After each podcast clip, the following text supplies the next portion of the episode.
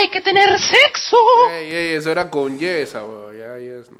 Saludos a Yes. Bien.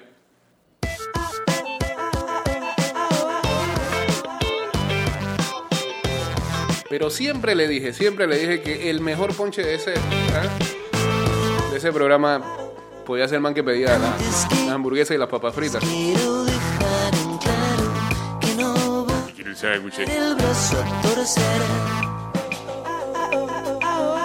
llegamos hasta acá? Donde mi peor yo nos abraza. Y no sé si abrir la boca sin ningún control. Si me vas a arruinar, no lo des. Esta, esta era la mejor, esta era la mejor, esta era la mejor y nunca la subió. La quiero con mayonesa, sin ketchup y con mostaza. Déjale el tomate, pero sácale la lechuga y la carne. Déjale el orégano, pero reemplazame la cebolla por la gaseosa y agrandame las papas y cambiámela por un cono de vainilla. Y si no tenés de vainilla, ponele ketchup a la comida y agrandame el menú por 50 centavos. Pero no le pongas condimentos al helado porque vengo del cine y ella se llama Valentina. Yo quiero un sándwich. No, el mejor era el gordo, loco. Quiero una papa frita. Bien, pues, chao. Antes que te duermas quiero dejar en claro que peleas con un espejo de pared. ¿Cómo llegamos hasta acá? Donde tu peor yo se te instala. Y decides sacarnos la piel. Si me vas a empujar, muerto hasta que me caiga de verdad. Te vi partir en dos la lanza. Bueno, este. Ahora sí, buenos días, tenga todo el mundo bienvenidos a Ida y Estás Vuelta. escuchando Ida y Vuelta con Jay Cortés. No voy a llorar y no voy a unirme a vos,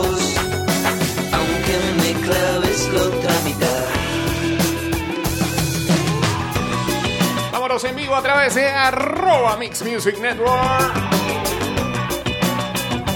Mientras tanto, 229-0082, arroba ida y vuelta 154, o chateamos en el 612-2666 y en el 6890-0786.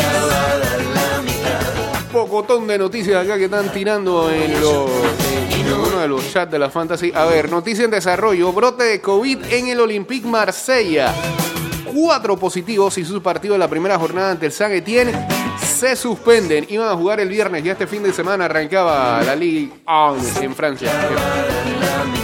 El director deportivo de la Lazio, Iglitare, ha atacado a David Silva tras supuestamente plantar al club italiano para firmar por la Real Sociedad. Acabo de enterarme que David Silva ha fichado por la Real Sociedad. Tengo un gran respeto por el jugador, pero no por la persona, dicen.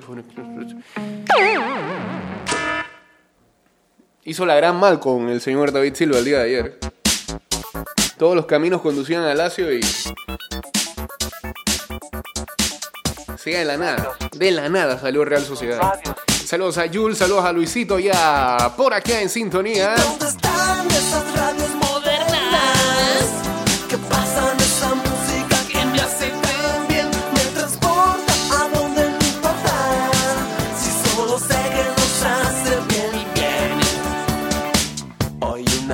Manchester City ha confirmado que Claudio Bravo ha dejado el club después de cuatro temporadas y seis trofeos. de señoritas de color directo Va para el Betis. Oh, me salpicaban de emoción, me salpicaban de ese ritmo violento.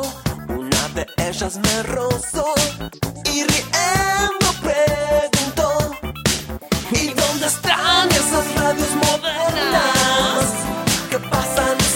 Saludos a Sergiño Moraes. Bueno, así, así es el user, ¿no? En Instagram. Muy bien.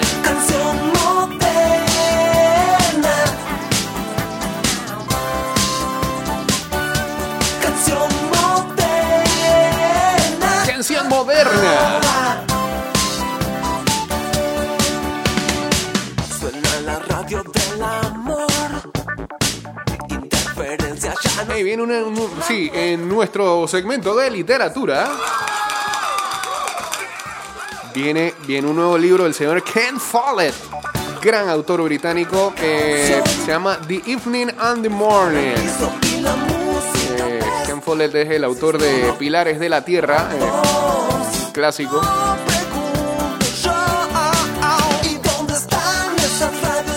Y saldrá a la venta el 15 de septiembre.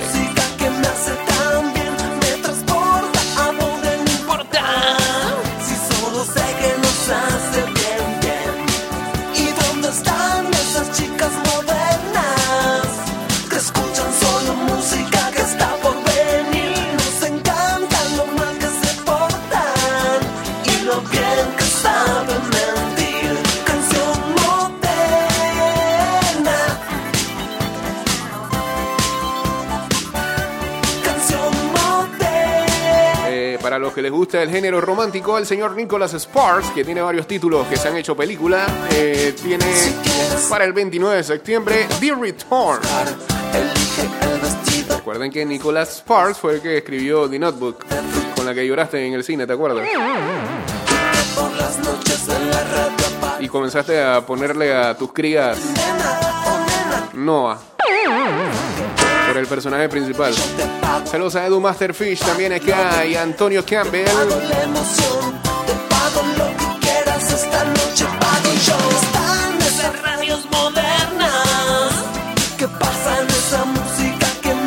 Saludos a Toño, ¿cómo le gusta esta- este tipo de música?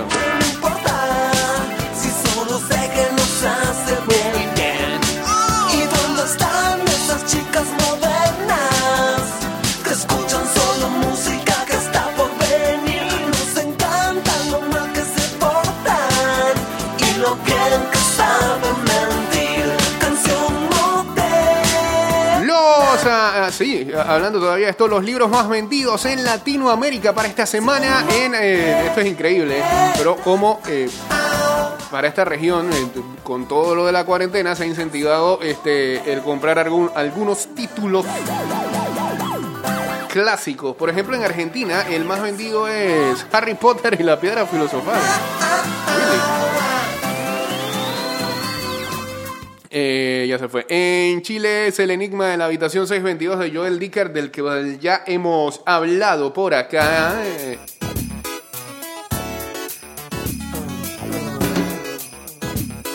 En Colombia, la bailarina de Auschwitz de Edith Egger. En España, Postales del Este de Reyes Monforte. En México, Salvar el Fuego de Guillermo Arriaga también ya lo hemos mencionado acá. Que si no me equivoco, el señor Guillermo Arriaga presentó este libro en la Feria Internacional del Libro eh, este fin de semana. ¿Qué pasó? Ese, ese, esa presentación sí me la perdí. Pero eh, ya quiero cerrar este bloque eh, felicitando a la Cámara Panameña del Libro, que creo que contra viento y marea, en un momento como este, la pandemia y con una feria internacional que cada año trata de subir un escalón más, pues tenía muchas cosas en contra, tiempo, logística, para poder montar la feria del libro de manera virtual. Eh, y a pesar de que siento que los, están, los stands virtuales que estuvieron allí eh, le faltaron un poquito, pero no, no, no quiero ser, no quiero juzgar. No quiero ser tan drástico porque tengo que entender primero que este es un país en que la venta en línea acaba de apurar a varios comercios con lo de la pandemia. Eso, eh, eso prácticamente no existía en el ADN del comercio panameño, el e-commerce. Muchos se están adecuando, algunas de las tiendas que estaban presentes ahí, pues están tratando de meterle más títulos a su catálogo. Eh, creo que se quedaron cortitos con los precios de feria. Los de descuento no, no, no sé. A, mi parecer no me llamaron la atención. Pero me quedo mucho, mucho, mucho. Además de con el intento de, de hacer todo y llevarlo a cabo, los conversatorios. Eh, en todo el fin de semana, desde que arrancó, que arrancó el jueves, eh, pude ver tres o cuatro conversatorios muy, muy interesantes. Eh, el último que vi fue el del domingo con Eduardo Sacheri. Sacheri, Sacheri. Eh,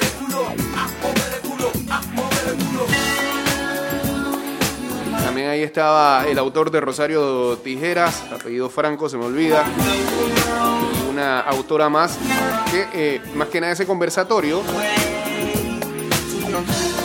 era para autores que han llevado sus obras o sus obras han sido llevadas al cine. Isaac Sherry, además de haber escrito varios libros como ah, Papeles al Viento, muy buena película y el libro también. Pues él también ha escrito guiones para películas como ha sido este, El secreto de sus ojos que ganó Oscar, Metegol, La Odisea de los Giles, más reciente.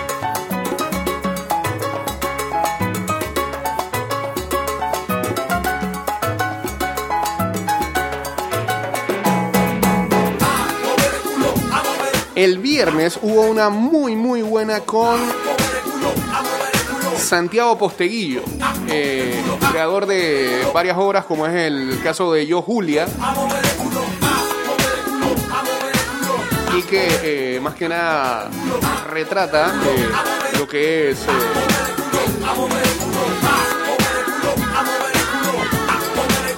literatura histórica, ¿no? Siempre basado prácticamente en el Imperio Romano. En fin, eh, felicidades para la Cámara Panameña del Libro por, eh, a pesar de la pandemia, haber realizado la Feria Internacional del Libro de manera virtual. Esperamos el próximo año ya todo esto haya acabado para poder hacerla presencial como se debe y poder ir a hacer por allá. Y estar en los conversatorios y seguir comprando libros. Eh, sí, ah, ¿cómo pasamos de esta canción a canciones de Bad Bunny? Bueno, este fue el principio de muchas cosas. Eh, Dios mío, dice acá Luisito que él llamó hoy por su pedido porque compró libro en eh, la Feria Internacional del Libro en uno de los stands. Eh, él es el pedido 4919 y van por el 4600. Entonces hubo buena venta. Me alegro, me alegro.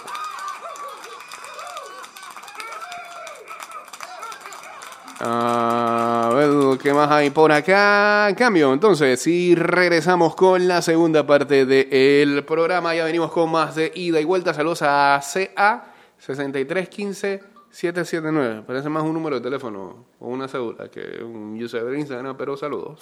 De vuelta estamos. Saludos a arroba Calito PTY28 uniéndose también aquí al Instagram Live. ¿Qué es esto? Camisetas del Paris Saint Germain. ¿Ah? Para la gente que se quiere poner hoy la camiseta. De los Classics, Classics. El de Beckham. ¿ah? Mucha gente no se acuerda que Beckham pasó por ahí. Un momentito, un ratito. La número 32.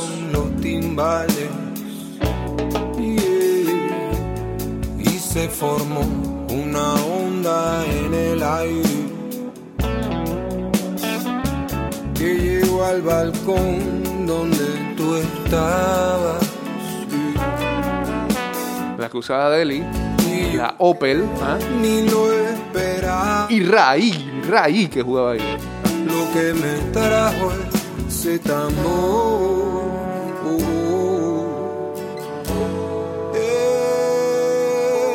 Ese tambor.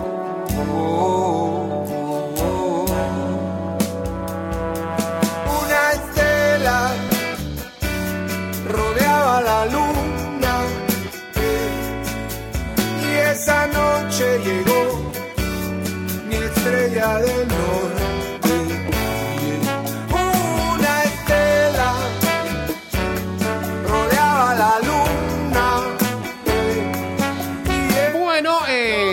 Estos momentos, además de la burbuja de Portugal, la burbuja de Alemania, la burbuja de Orlando, también está la burbuja de Canadá, friend. ¿ah? Hay, hay gente que se la está ingeniando, like me, para ver este partidos de hockey, porque también a la NHL está en playoff. Y lo único que voy a mencionar es que hoy hay la posibilidad de que eh, dos equipos avancen a la siguiente ronda. Esos son los New York Islanders, que tienen a los Washington Capitals 3-0.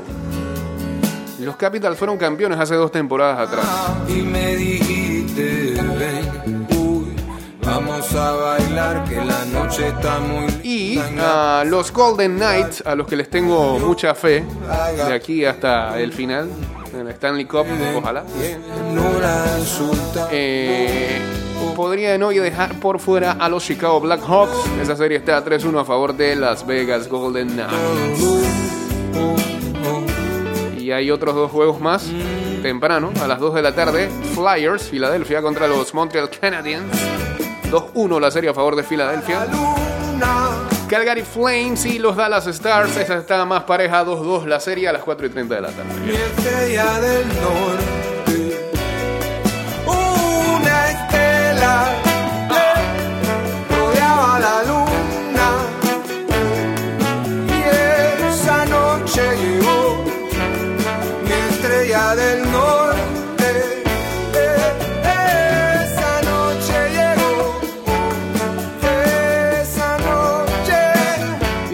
¿cómo se está, qué? ¿Cómo se está haciendo?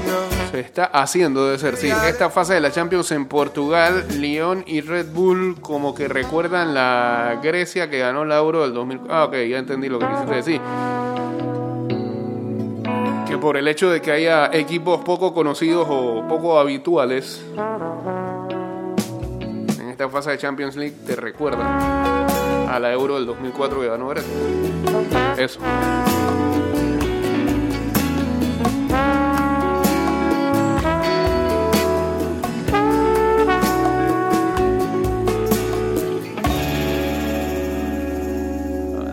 La luna.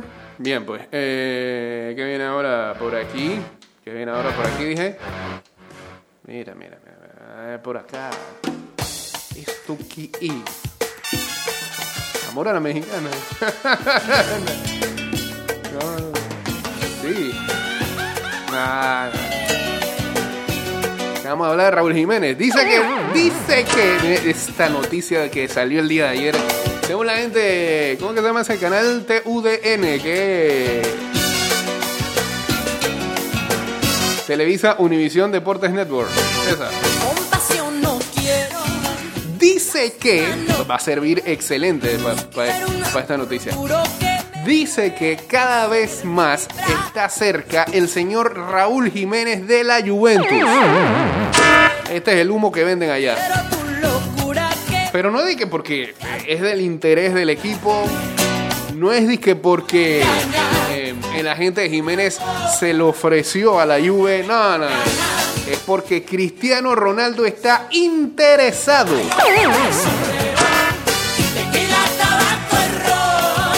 Que se reunió con la directiva de la Juve, le soltó nombre de un jugador que quería y ese era Jiménez.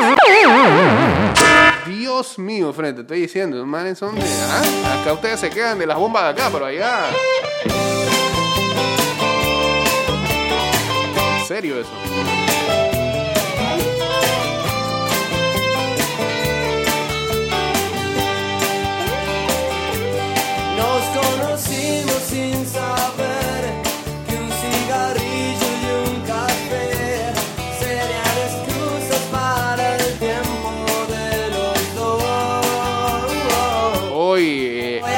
Publica el diario El País sequías o agua en tromba. El clima ya desestabiliza el canal del- de Panamá. El país centroamericano es uno de los más lluviosos del mundo, pero los fenómenos extremos por el calentamiento obligan a las navieras a pagar una tasa en función del nivel del agua.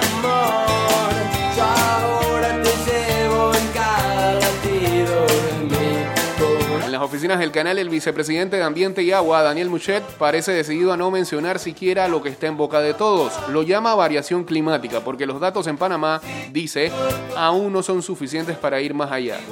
Sin embargo, la empresa pública, pública ya ha implantado una tasa a las navieras que operan el canal en función del nivel de las aguas, que en ocasiones están es tan bajo que los barcos tienen que reducir su carga y la búsqueda de soluciones para un futuro inmediato es incesante.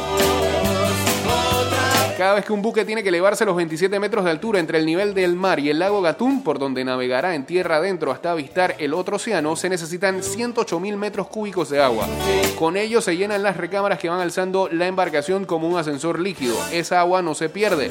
De igual modo, iría al mar. El problema es que un día no haya la suficiente. Panamá es el quinto país más lluvioso del mundo, empatado con Costa Rica. Si hubieran hecho, si hubieran hecho la hexagonal, la octagonal así, en ese, basado en ese ranking, no tuviéramos que estar en esta vaina de que Uruguay, pero. Ah, acá, ¿por qué no te fijaste en ese ranking? Eh, empatado con Costa Rica en una lista de afortunados que encabeza Colombia. Pero el ordenador de Steve Patton en las oficinas del centro Smithsonian en el país centroamericano dibuja unas gráficas preocupantes. En las últimas dos décadas se han registrado los tres años consecutivos más secos y ocho de las diez grandes tormentas de las que hay constancia desde 1879, cuando comenzaron las mediciones en esta zona, precisamente para monitorear el futuro de la nueva vía fluvial. Por, por exceso o por defecto el canal se resiente. Si hay sequía, malo. Si el agua llega en tromba, el desastre puede ser mayor. Y tampoco hay capacidad para almacenar lo que manda el cielo en sus días más generosos. El canal lleva a gala su cartel de abierto 24 horas y 365 días, pero en 2010 la altura del agua obligó a abrir compuertas que no se habían abierto nunca y las operaciones tuvieron que parar.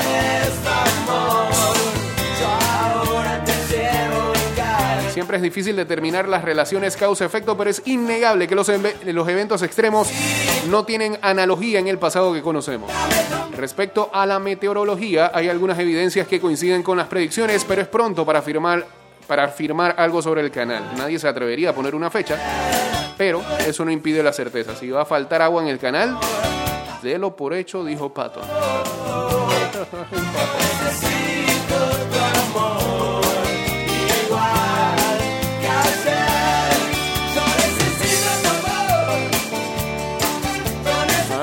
Faltaba esta pandemia.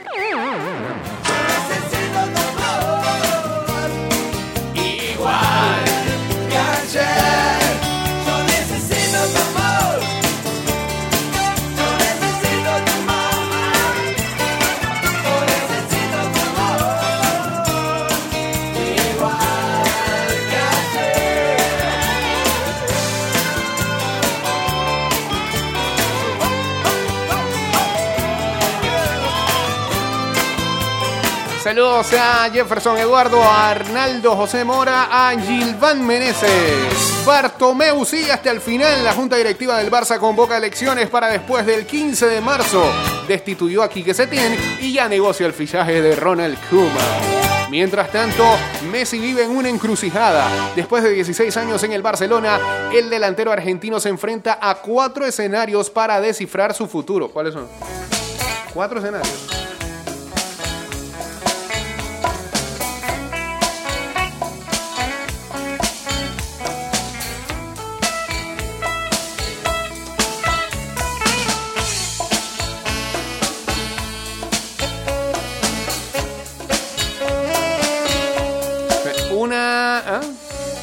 Una de las alternativas es la espera. Su contrato con el club expira en junio del año que viene y a partir de enero el Rosarino puede comenzar a negociar con cualquier otro club. El capitán puede renovar.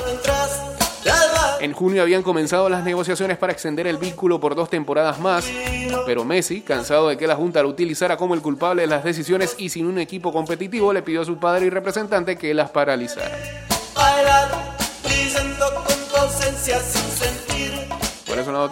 Chocando con las burlaste Messi le comunicó al Barcelona que desea formar parte de un proyecto ganador. A diferencia de lo que le sucede con la selección argentina, aceptó acompañar a una nueva generación sin grandes aspiraciones.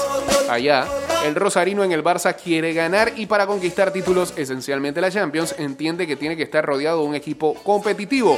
No está sucediendo ni cree que va a suceder. Entonces la primera opción es acudir a las oficinas del club y pactar la rescisión de su contrato con una campaña antes de que expire. Ah, no, pactar la rescisión de su contrato una campaña antes de que se expire. Eh, pero Bartomeu no quiere pasar a la historia como el presidente que perdió a Messi. Pero si fuera el futbolista quien mostrara su deseo de irse, no lo vería con malos ojos.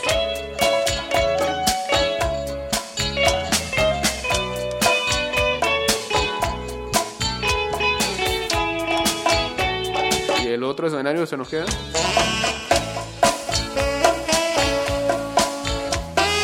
Con las cuentas del Barcelona en terapia intensiva, el club cerraría el salario del argentino, cercano a los 50 millones de euros.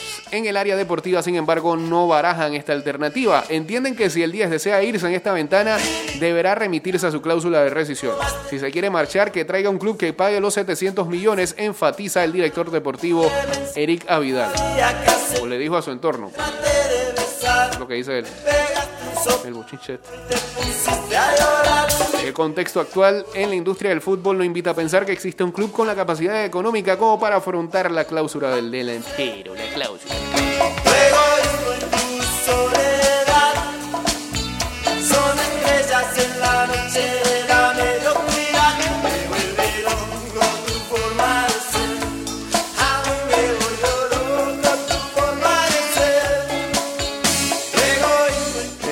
Dice JC, no sabe nada de marítima, pero pleno 2020, manito, lo del canal. Hay algo bien en este país. Parecerá, ¿no? Saludos a Roderick también, eh, uniéndose por acá.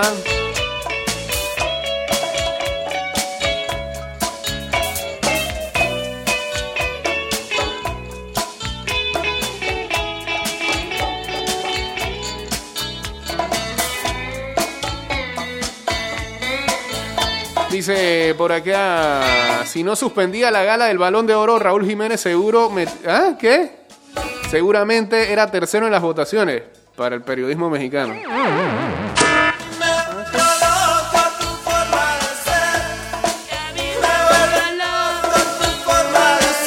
Es arriesgado que Kuman deje la selección de Holanda para irse al Barça. Eh, bueno, pues pareciera que es lo que quiere el holandés. Lo que todo el mundo dice, que el tipo va a poner la renuncia en la Federación Holandesa y se va.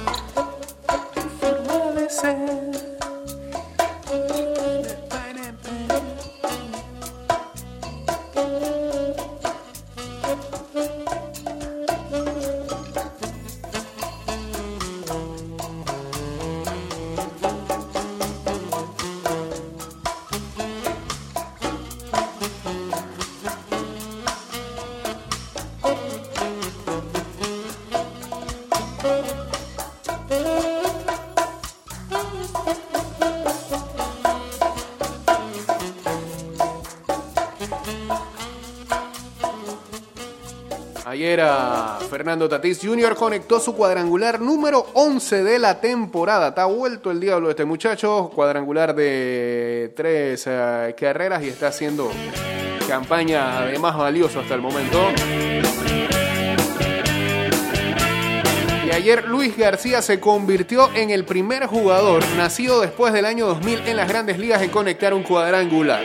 No tengo ganas, Nacionales de Washington. ¿eh? no más que decir. 6 de la mañana, 51 minutos. Ya estamos en la recta final del programa. Saludos a la gente que va rumbo hacia su lugar de trabajo. Cada vez, cada- vez abren más bloques, no nos damos cuenta. Cada vez abren más bloques, así que saludos a esa gente que va a ganarse lo suyo. Solo me gusta mirar debajo de tu piel. Secuma no le fue muy bien cuando fue técnico del Valencia con todo y que ganó la Copa del Rey. ¿Se acuerdan que fue desastroso ese, ese pasaje de Kuman?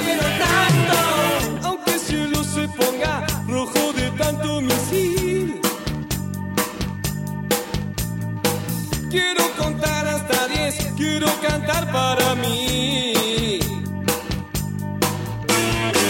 Vas a ayudarme a volar. Saludos a Alan 239 también por acá. Solo te pido mirar debajo de tu piel. Ah, hoy cumple 40 años el Cucho Cambiazo. Gran figura de Independiente, River, Madrid, Inter, Selección Argentina. Bueno, ahí votó penales en el Mundial del 2006.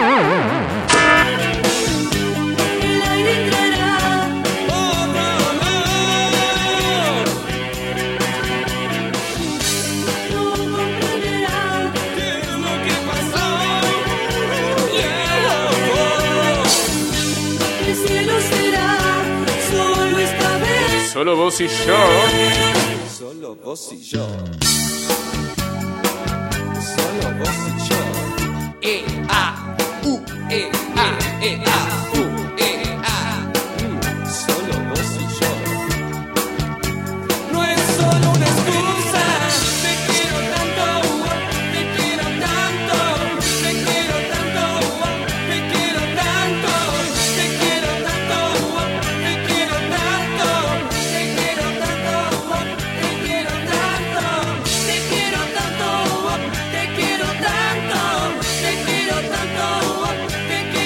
como este mundo está lleno de goofies, dice cómo el rechazo a las mascarillas une a la extrema derecha y a la extrema izquierda.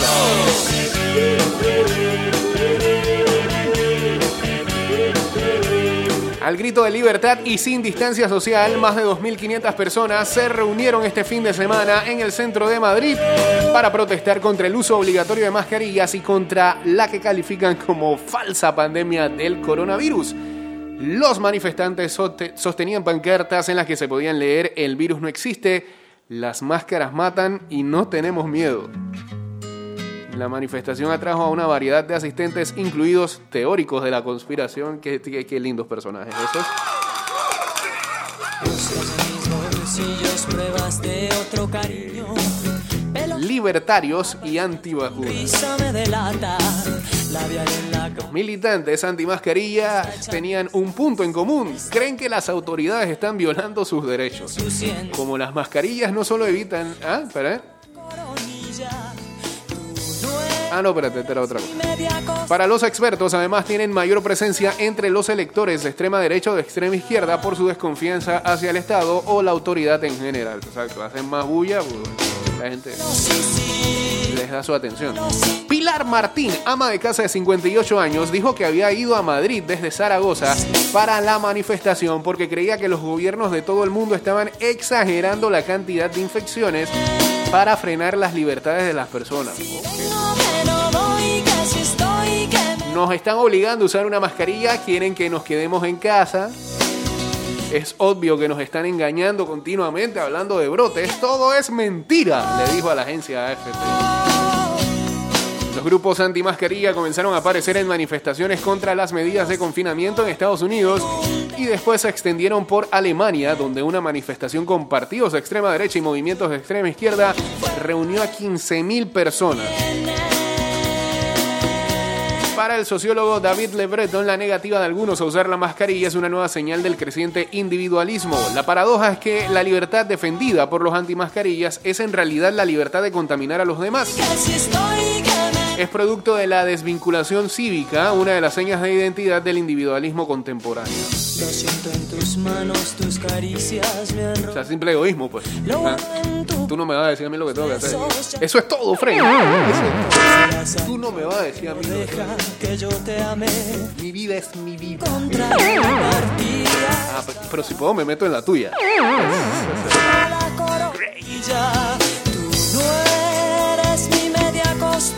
Para Tristana Méndez Franz, especialista en culturas digitales, el movimiento antimascarilla es heterogéneo, formado por personas que no tienen las mismas preocupaciones ni el mismo discurso contra el uso de las mascarillas.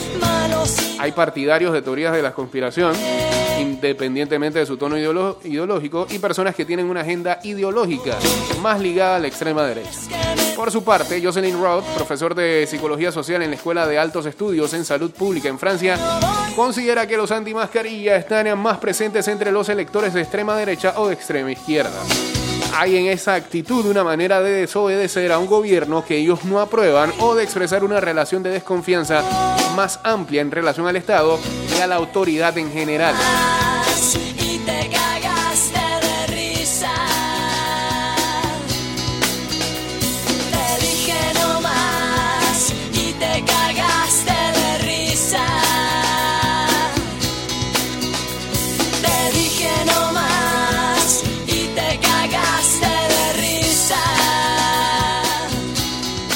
Maxine Nicole, una conocida figura del movimiento de los chalecos amarillos en Francia, dice que la mascarilla nos priva de la mayor parte de nuestro oxígeno, por eso nos puede matar.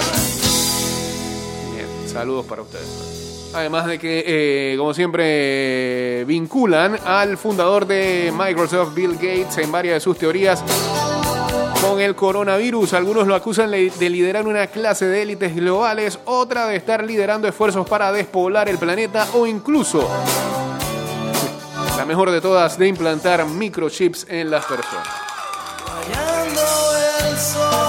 Ya, no quiero leer más. No, me, no, me voy a amargar al final. Saludos a Dio Prakash. pena me duele, me quema sin tu amor.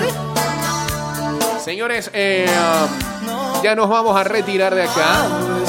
Los invitamos a que escuchen nuestros programas en Spotify y en Anchor.fm. Oye, qué bien, ¿no? El último programa que subimos, que fue el del 13 de agosto, ya lleva sus 13 reproducciones ahí. Apenas lo subimos hace, hace un día. Ah, ya, ya sobrepasamos las 1400 reproducciones totales. Gracias a todos. Ya saben, en Spotify y en Anchor.fm nos pueden buscar ida y vuelta. Ahí están eh, los programas que hemos subido.